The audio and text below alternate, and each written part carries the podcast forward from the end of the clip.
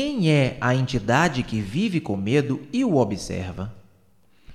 Ao compreenderem que o medo é um movimento único que se expressa de diferentes maneiras, e ao verem o movimento e não o objetivo a que se dirige, então estará em presença de uma questão imensa. Como olhar o medo sem a fragmentação que a mente cultivou? Mas como pode a mente que pensa fragmentariamente observar esse quadro por completo? Pode observá-lo? Todo o mecanismo do pensamento é o de dividir tudo em fragmentos.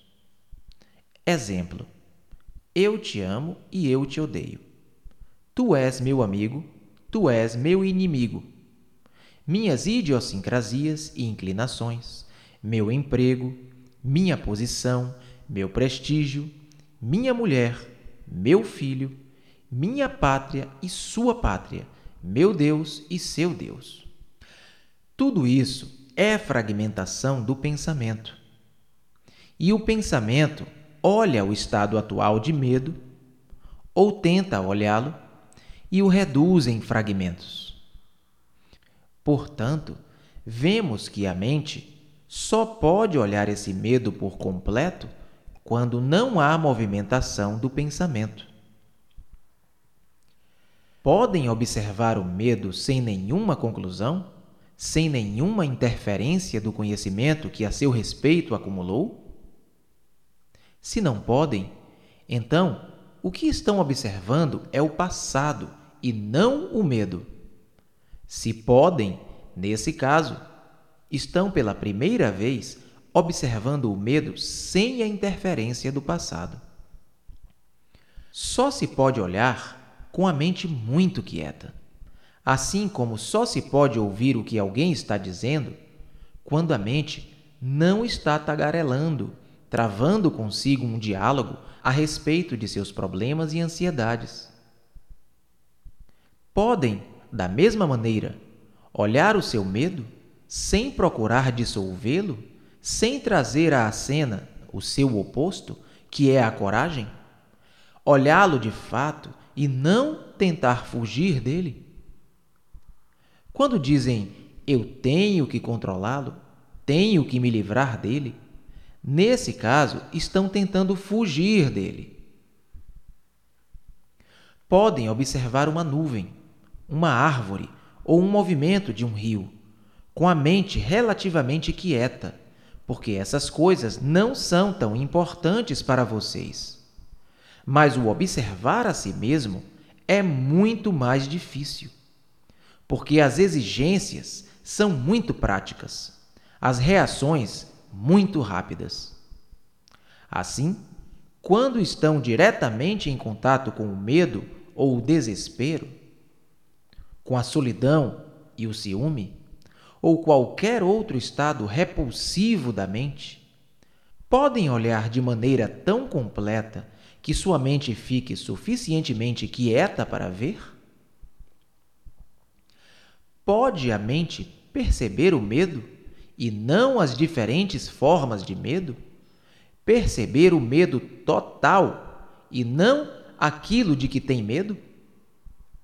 Se olham simplesmente para os detalhes do medo ou procuram acabar com seus temores um a um, nesse caso, nunca alcançarão o ponto central, que é aprender a viver com o medo. O viver com uma coisa viva, como o medo, requer uma mente e um coração altamente sutil, que não chegou a nenhuma conclusão, podendo, portanto, seguir cada movimento do medo. Então, se observarem o medo e com ele viver, e isso não leva um dia inteiro, porque um minuto ou um segundo pode bastar, para se conhecer a total natureza do medo, se viver com ele completamente, então a pergunta que surge inevitavelmente é: quem é a entidade que está vivendo com medo? Quem é a entidade que está observando o medo, observando cada movimento de todas as formas do medo e, ao mesmo tempo, consciente do fato central do medo. Será o observador uma entidade morta?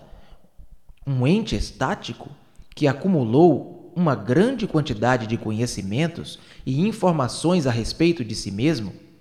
É essa coisa morta que está observando e vivendo com o movimento do medo? Qual é a sua resposta? Não respondam para mim, porém para si mesmos. São vocês, o observador, uma entidade morta observando uma coisa viva? Ou são uma coisa viva observando outra coisa viva? Porque no observador existem os dois estados. O observador é o sensor que não deseja o medo. O observador é o conjunto de todas as suas experiências relativas ao medo. E assim, o observador está separado da coisa que chama de medo. Há espaço entre ambos. Está perpetuamente tentando dominá-lo ou dele fugir. E daí provém essa batalha entre ele mesmo e o medo essa batalha que é uma enorme perda de energia. Observando, aprenderá que o observador é simplesmente um feixe de ideias e lembranças sem validade, sem nenhuma substância, ao passo que aquele medo é uma realidade. Assim, estão tentando compreender um fato através de uma abstração, com uma ideia isso, naturalmente, não podem fazer. Mas será o observador que diz tenho medo diferente da coisa observada? Que nesse caso é o medo? O observador é o medo. E uma vez percebido isso, não há mais desperdício de energia no esforço para se livrar do medo. E o intervalo de tempo e espaço entre o observador e a coisa observada desaparece. Quando percebem que são uma parte do medo, que não estão separados dele, que são o medo, então nada pode fazer a seu respeito. Nesse caso, o medo terminou por completo. Jiddu Krishnamurti, liberte-se do passado.